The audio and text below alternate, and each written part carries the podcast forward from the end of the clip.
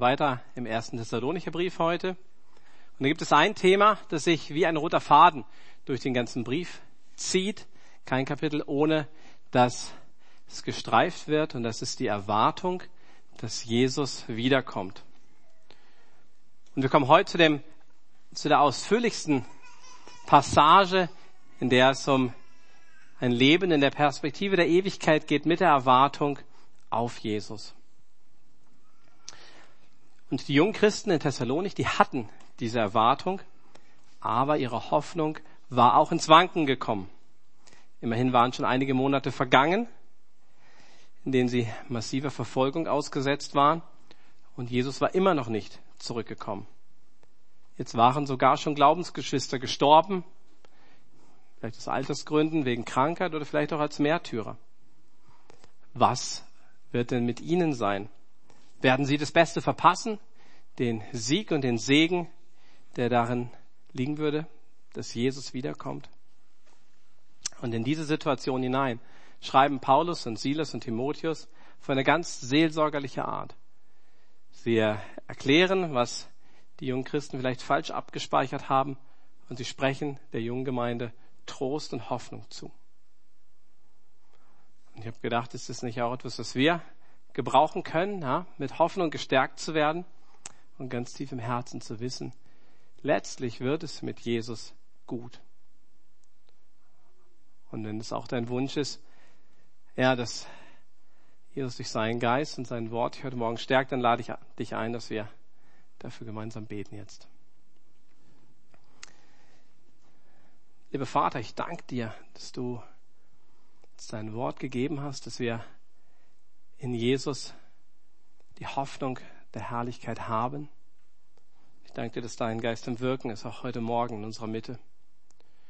Und wir bitten dich um neue Stärkung in, der Hoffnung, die in Jesus begründet ist.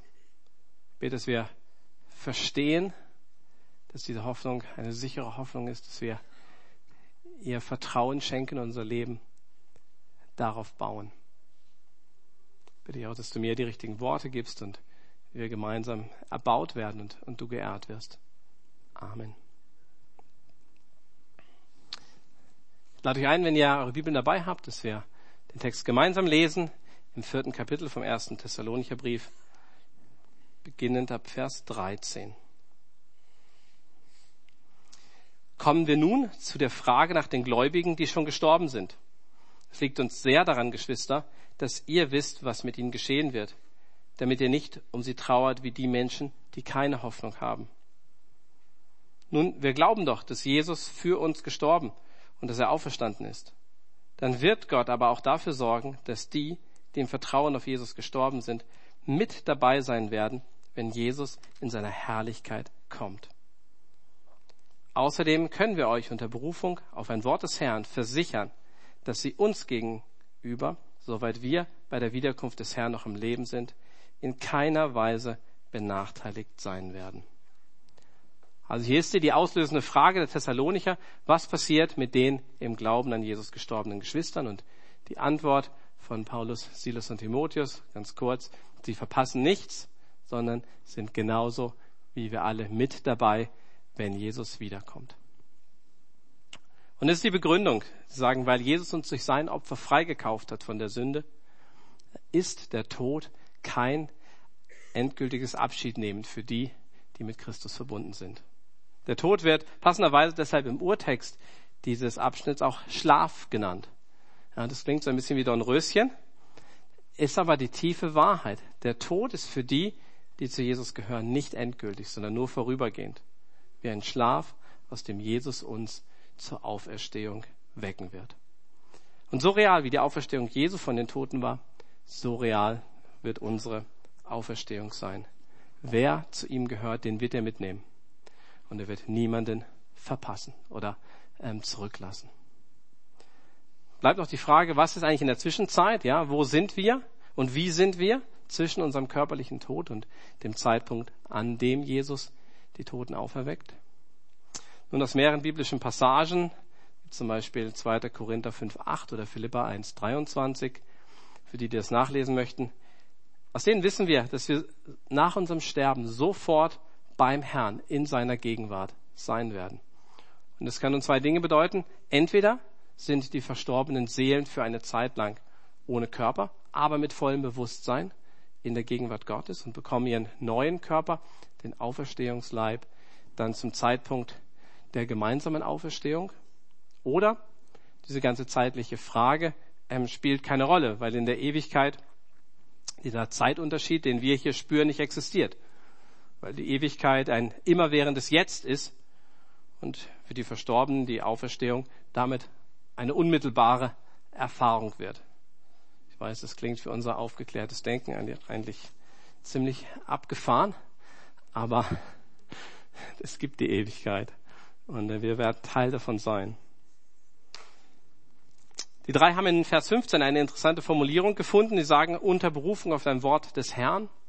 Und dieses Wort, das könnte entweder eine nirgendwo anders überlieferte Aussage von Jesus sein, eine Prophetie oder eine sonstige Offenbarung, die sie bekommen haben.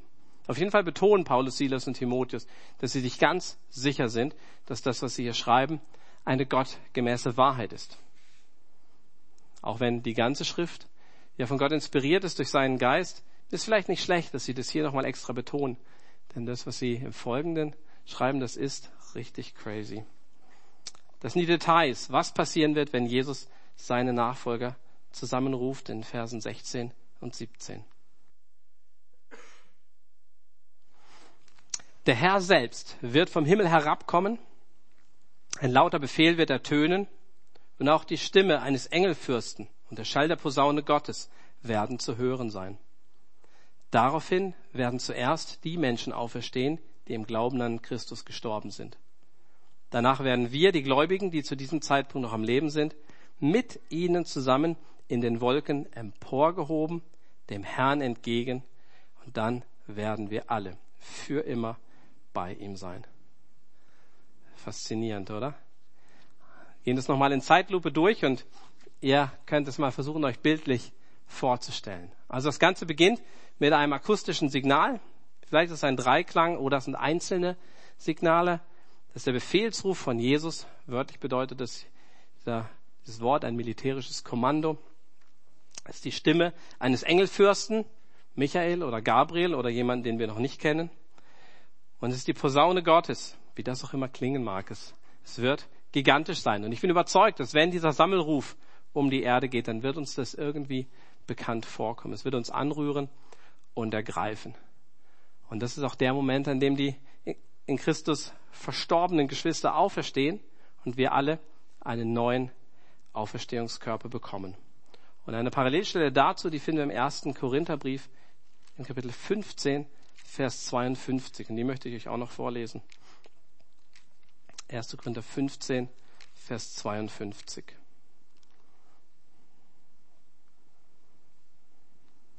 In einem einzigen Augenblick wird das geschehen, und zwar dann, wenn vom Himmel her die Posaune zu hören ist, die das Ende der Zeit ankündigt.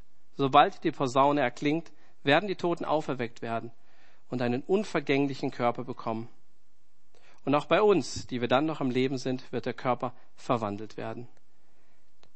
Denn was jetzt vergänglich ist, ist dazu bestimmt, das Kleid der Unvergänglichkeit anzuziehen. Was jetzt sterblich ist, muss das Kleid der Unsterblichkeit anziehen. Der Ablauf ist also so, es gibt diesen Sammelruf, dann erfolgt die Auferstehung. Wir alle bekommen einen neuen Auferstehungskörper und dann gibt es das gemeinsame Hinauffliegen Jesus entgegen und hier in der neuen Genfer Übersetzung heißt es emporgehoben. Und dieses, dieses Wort im Griechischen, es hat so einen, einen Unterton von packen, an sich reißen und wegschnappen wird auch mit entrücken übersetzt. Was hier passiert, das erinnert mich so an ein, an ein Rettungskonzept, was es beim am Rettungsdienst auch bei der Feuerwehr gibt und es in extremen Situationen angewandt wird. Das heißt Scoop and Run, also packen und weg. Und es ist auch verständlich. Jesus nähert sich hier einer Welt, die von Satan regiert wird, die ihm feindlich gegenübersteht und er kommt, um uns hinauszuretten. Und es wird passieren. Ja, wenn du Jesus nachfolgst, dann wirst du dabei sein, ihm entgegenfliegen. Entweder direkt aus diesem Leben hier oder im Zuge der Auferstehung von den Toten. Wir werden mit einem neuen Körper Jesus entgegenfliegen. Das ist verrückt, oder? Es wird ziemlich turbulent sein und, und Star Wars wird sich wie ein Kindergarten anfühlen. Ich stelle mir das vor, wie wir dann jubeln und einige Mädels und wahrscheinlich auch einige Männer kreischen, wie wir uns zurufen, ey, es geht los. Wow, du siehst toll aus in deinem neuen Auferstehungskörper. Mann, du hast Haare auf dem Kopf. Ja, ich meine, unsere neuen tollen Frisuren werden ganz schön durcheinander kommen. Aber das wird kein Thema sein, ja, weil wir Jesus begegnen. Und es gibt eben nur eins, was diese Erfahrung des Emporgehobenwerdens übertreffen wird. Und das ist das, was sie vollbringt. Dass wir beim Herrn für immer beim Herrn sein werden, wie es in Vers 17 heißt. Wir werden Jesus von Angesicht zu Angesicht sehen. Wenn du dich ihm in diesem Leben anvertraust, dann wird deine Zukunft bei ihm sein. Und du wirst sogar verwandelt in sein Ebenbild. Und in diesem Prozess wird er alles heil machen, was kaputt gegangen ist. Er wird das zurückbringen, was verloren gegangen ist. Anfechtungen, Anfeindungen und Verfolgungen werden ein Ende haben. Mit Jesus werden wir über Satan und alles Unrecht triumphieren.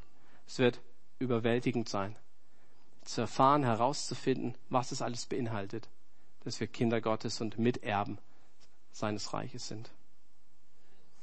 Alles wird gut werden. Und ich weiß, dass dieser Satz super abgedroschen klingt und dass wir manchmal auch als Eltern, und da ertappe ich mich selber, mit so einem Satz ist alles gut über eine Not unserer Kinder hinwegwischen. Aber die Wahrheit ist, dass auch wenn jetzt nicht alles gut ist, es gut werden wird. Das ist die tiefe Wahrheit, die jedem gilt, der sich Jesus anvertraut. Und das ist die Hoffnung, aus der wir jetzt schon leben dürfen, dass Trauer und Verzweiflung und Bitterkeit uns nicht für immer überwältigen werden. Dass diese Sehnsucht, die da in unser Herz gepflanzt ist, tatsächlich eine Basis hat, etwas, worauf sie hinzulebt. Und dass Jesus alles gut machen wird, wenn wir ihn von Angesicht zu Angesicht sehen, als unseren starken Retter, als unseren treuen Freund, wo wir sogar selber verwandelt werden in sein Ebenbild. Und in Vers 18 finden wir die Anwendung dieser spektakulären Wahrheiten. Da schreiben Paulus, Silas und Timotheus, tröstet euch gegenseitig mit dieser Gewissheit. Wir schreiben nicht, findet Trost, sondern tröstet euch gegenseitig. Das ist interessant, das ist etwas sehr Aktives, wozu wir aufgefordert sind einander darin zu dienen. Die sagen, lasst uns einander anspornen zu diesem Leben mit Ewigkeitsperspektive, indem wir zunächst mal selber ein Leben voll Trost, Hoffnung und Vorfreude leben und mit dieser Haltung auch andere inspirieren und anstecken können. Was ich noch spannend finde an diesem Abschnitt ist gerade, welche Fragen hier nicht beantwortet werden. Zum Beispiel, wo werden wir nach dem Treffen mit Jesus hinfliegen? Ja, die erste Möglichkeit ist, dass Jesus uns mitnimmt in den Himmel und zu diesem Zeitpunkt seine Verheißung wahrmacht, die er in Johannes 14, Versen 2 und 3 aufgeschrieben ist, wo Jesus sagt, im Haus meines Vaters gibt es viele Wohnungen. Wenn es nicht so wäre, hätte ich dann etwa zu euch gesagt, dass ich dorthin gehe, um euch einen Platz vorzubereiten. Und wenn ich einen Platz für euch vorbereitet habe, werde ich wiederkommen, um euch zu mir zu holen, damit ihr dort seid, wo ich bin. Wenn das der Weg ist, wenn Jesus uns nach diesem Treffen mit in den Himmel nimmt, dann bedeutet das auch ganz offensichtlich, dass mit diesem Geschehen oder dass in diesem Geschehen noch nicht das zweite Kommen Jesu liegt, wo Jesus auf die Erde kommt und seine Herrschaft antritt. Eine andere Möglichkeit, die denkbar ist, dass dieses Ereignis, von dem Paulus, Silas und Timotheus in 1.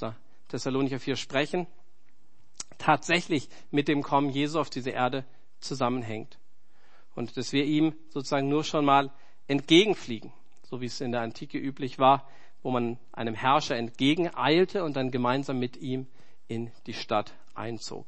In diesem Fall wäre die nächste Station dann nicht der Himmel, sondern zunächst mal die Erde, wo Jesus seine Herrschaft antritt. Aber an diesem Punkt wird auch klar, was dieser Abschnitt aus 1. Thessalonicher in sich nicht leisten kann und soll, uns ein vollständiges Bild zu geben, wie das Endzeitszenario aussehen wird. Das tut er nicht. Und so interessant, dass es an keiner anderen Stelle in der Schrift das vollständige Bild von A bis Z gibt, schön strukturiert, wie wir das gerne hätten. Biblische Prophetie ist und war schon immer ganz facettenreich, eher wie ein Puzzle. Wobei es auch für alle anderen Themen gilt, dass kein Thema nur an einer Stelle zu finden ist und dort erschöpfend behandelt wird. Und es hat einen ganz praktischen Vorteil und ist sehr raffiniert designt, diese Art der ähm, Verstreuung von Informationen. Diese Weise wird nämlich der biblische Text vor Manipulationen geschützt. Ja, stellt euch vor, über die Auferstehung gäbe es an einer Stelle, würde an einer Stelle in einem Kapitel gesprochen. Wenn diese eine Seite verloren ginge oder gefälscht würde, wäre die, die biblische Botschaft verfälscht. Aber um die Auferstehung Jesu aus der Bibel rauszukriegen, muss ich an Hunderten von Stellen, vielleicht sogar über tausend, etwas ändern, rausstreichen, manipulieren. Auf diese Weise wird die Wahrheit der Schrift gesichert gegenüber Manipulation. Und auch wenn ich an einer Stelle mal etwas falsch verstehe, heißt es nicht, dass ich die ganze Botschaft deshalb verdrehe oder verpasse. Und auch die Prophetien sind ganz stark miteinander verwoben, wo eine die andere stützt und bereichert. Aber natürlich, das ist mehr Arbeit und eine große Herausforderung, die alle aneinander zu puzzeln. Aber wir sind herausgefordert, aufgefordert zu forschen, zu entdecken und, und gewonnene Überzeugungen in unserem Herzen zu bewahren, damit in der Erfüllung von Prophetie um uns herum in unserer Zeit wir diese erkennen können und dadurch auch ermutigt werden. Aber es ist auch so, dass, dass Leute, Christen, die ganz ernsthaft mit dem biblischen Text sich auseinandersetzen, eben zu unterschiedlichen Überzeugungen kommen, wie sie vermuten, dass die Endzeit ablaufen wird. Und deshalb empfinde ich den, den Umgang mit biblischer Prophetie und jeder Lehre über die letzten Dinge, also schlau Eschatologie, nicht nur eine Herausforderung für unseren Verstand, sondern auch für unser Herz. Was leider viel zu oft passiert, ist, dass eine gewonnene persönliche Überzeugung dazu führt, dass ich jetzt Gräben grab, ja, oder dass ähm, ganze Gruppen ihre Überzeugungen zu bestimmten Fragen super hochhängen. Vielleicht habt ihr diese Diskussionen auch oder kennt ihr diese Auseinandersetzungen, Streitfragen, ob und wann die Gemeinde in den Himmel mitgenommen, also entrückt wird, ob es vor der sogenannten Trübsal ist, also einer siebenjährigen, sehr krassen Phase, wo Gott, Gottes Zorn auf eine Welt ausgegossen wird, die Jesus zurückweist, oder ob diese, oder ob die Gemeinde erst später entrückt wird, zum Beispiel in der Mitte dieser sieben Jahre oder in der zweiten Hälfte oder an deren Ende. Eine andere Frage ist, wie diese Friedensherrschaft Jesu auf der Erde, das sogenannte tausendjährige Reich, zu verstehen ist. Ob es buchstäblich stattfindet oder geistlich gemeint ist. Und zweifelsohne, das sind große Themen, wenn man so etwas wie einen Gesamtablauf haben will. Aber es kann auch nicht sein, dass unter diesem Streit die Einheit und die Verbundenheit der Christen leidet. Ich finde es schade, wenn wir als, als Gruppen oder Gemeinden uns speziell über ein Endzeitszenario definieren und uns abgrenzen. Stattdessen, ja, statt dass wir gemeinsam bezeugen, dass wir darauf warten, dass Jesus wiederkommt und dass wir bereit sein wollen. Und ich glaube, uns steht eine, eine Portion Demut ganz gut, indem wir aus den Fehlern derer lernen, die eine sehr festgefahrene Vorstellung vom ersten Kommen des Messias hatten und daraufhin Jesus verkannt und verpasst haben. Diese ganzen Streitthemen scheinen in diesem seelsorgerlichen Abschnitt in 1. Thessalonicher 4 auf jeden Fall nicht von Bedeutung zu sein. Was Paulus, Silas und Timotheus wichtig ist, ist ganz schlicht die Ermutigung, eure verstorbenen Geschwister im Glauben, die werden nichts verpassen, sie werden mit auferweckt. Gemeinsam werden wir spektakulär zusammengerufen, bekommen einen neuen Körper, werden Jesus begegnen und von dort an immer in seiner Gegenwart sein. Was die Details angeht, diese Frage lassen Sie offen. Und in mancherlei Hinsicht ist es gut, wenn wir noch bereit sind, uns überraschen zu lassen. Ja? Aber ich glaube, selbst die, die richtig kombiniert haben und ähm, das Szenario richtig hatten, ihr, ihr Schaubild, ja, die werden am Ende nicht stolz daherkommen und den Hauptgewinn einstreichen. Ich glaube, es wird kein Thema mehr sein, wenn ich bereit bin, mich auf das einzulassen und zu erkennen, was passiert, wenn Jesus kommt. Die einzigen, die etwas zu bereuen haben, dann sind die, die einfach ohne Perspektive auf die Ewigkeit gelebt haben, die für sich gelebt haben und vor sich hin gelebt haben. Und da fordert der Text uns raus zu einem Leben in der Gewissheit und mit der Perspektive der Ewigkeit. Ein Leben, das geprägt ist von Trost, von Hoffnung und von Vorfreude. Und es bedeutet ganz konkret, was immer deine Gedanken und Überzeugungen sind, wie es mal kommen wird. Angstmacherei hat darin keinen Platz. Denn für die, die in Christus Jesus sind, gibt es keine Verdammnis. Jesus ist der, der uns vor Gottes Zorn rettet. Und was auch passieren wird, wie schlimm es auch wird, Gott wird uns beistehen. Er hat uns versprochen, uns zu retten. So wie er Noah vor der Flut gerettet hat, wie er Lot aus der Stadt Sodom gebracht hat, bevor das Gericht kam. Und gleichzeitig passt aber auch eine Haltung der Gleichgültigkeit nicht zu dem, was wir erwarten dürfen von der Zukunft. So nah oder fair sie dir vielleicht erscheint. Vielleicht ist es viel näher, als wir vermuten. Aber wenn dieses Leben rum ist, früher oder später, dann werden wir Jesus begegnen. Und wenn das kein Grund zur Freude ist. Ich möchte schließen mit einer Ermutigung und einer Aufforderung, die Jesus an seine Jünger weitergibt, die wir, ich finde, auch auf uns beziehen dürfen, auf unsere Schwierigkeiten und unsere Situation, wo wir vielleicht geknickt sind, wo ich bedrängt werde, verzweifelt, angefochten oder müde, bin. Lukas 21, Vers 18, da sagt Jesus, richtet euch auf, erhebt eure Köpfe, denn eure Erlösung ist nahe. Richtet euch auf, erhebt eure Köpfe, denn eure Erlösung ist nahe. Und ich hoffe, dass wir in dieser Gewissheit mit Paulus ähm, in 1. Korinther 16, 22 sagen können, Maranatha, auf Aramäisch, unser Herr, komm. Oder wie Johannes ganz am Ende der Schrift im letzten Kapitel der Offenbarung, in Kapitel 22, Vers 20 sagt, komm, Herr Jesus. Lieber Vater, ich danke dir für, für dein Wort, ich danke dir für dein Wirken in unseren Herzen. Und wir wollen das im Vertrauen dir zurufen, Jesus, dass wir uns wünschen, dass du kommst. Dass wir uns danach sehnen und dass unser Leben auch jetzt schon mit diesem Ziel, mit dieser Ausrichtung gelebt werden soll, dass wir in dieser Hoffnung, in diesem Trost ähm, neu werden, immer wieder neu mit dem Mut für den heutigen Tag. Im Wissen, dass du uns nicht vergessen hast, dass du uns siehst, dass du uns schützt und dass du uns retten wirst. Ich danke dir, dass wir allen Grund haben, uns zu freuen weil wir in dir die Vergebung unserer Schuld haben und mit gutem Gewissen und rein vor Gott dem Vater stehen werden. Und ich danke dir, Herr, dass du uns einen, Ausblick gibst und dass gerade dieser, diese Passage uns so stark ermutigt auf ja, diese persönliche Begegnung und das herausgerettet werden.